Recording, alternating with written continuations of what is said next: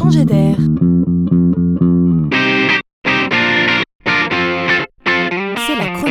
De Laurent Collen. C'est aux États-Unis que ce service a été lancé. Et il y a peu de raisons pour qu'il ne s'étende pas à d'autres pays, tant sa proposition répondrait, notamment en France, à nombre de préoccupations de patients. Oui, je parle de médecine. Ici, il y a des déserts médicaux et des médecins qui refusent de prendre de nouveaux patients tant ils sont déjà chargés. Le monde est mal fait. Je dirais plutôt mal pensé. Et pour couronner le tout, l'accès à l'information dans ce domaine est un chemin parsemé d'embûches. On ne trouve que peu d'informations sur qui fait quoi. On reste donc seul avec sa pathologie et ses angoisses. Qui n'a pas connu déjà cet enfer?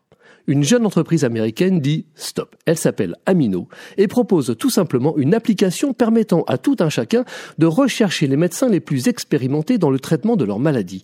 Les médecins sont identifiés et qualifiés en exploitant, et c'est ça qui est étonnant, une pléthore d'informations comme les facturations médicales, la disponibilité des rendez-vous, les réclamations d'assurance et même le profil du patient. On est bien dans le big data et on ambitionne juste ici de trouver le bon médecin pour le bon patient. Mais pour la France, il nous faudra juste patienter encore un peu.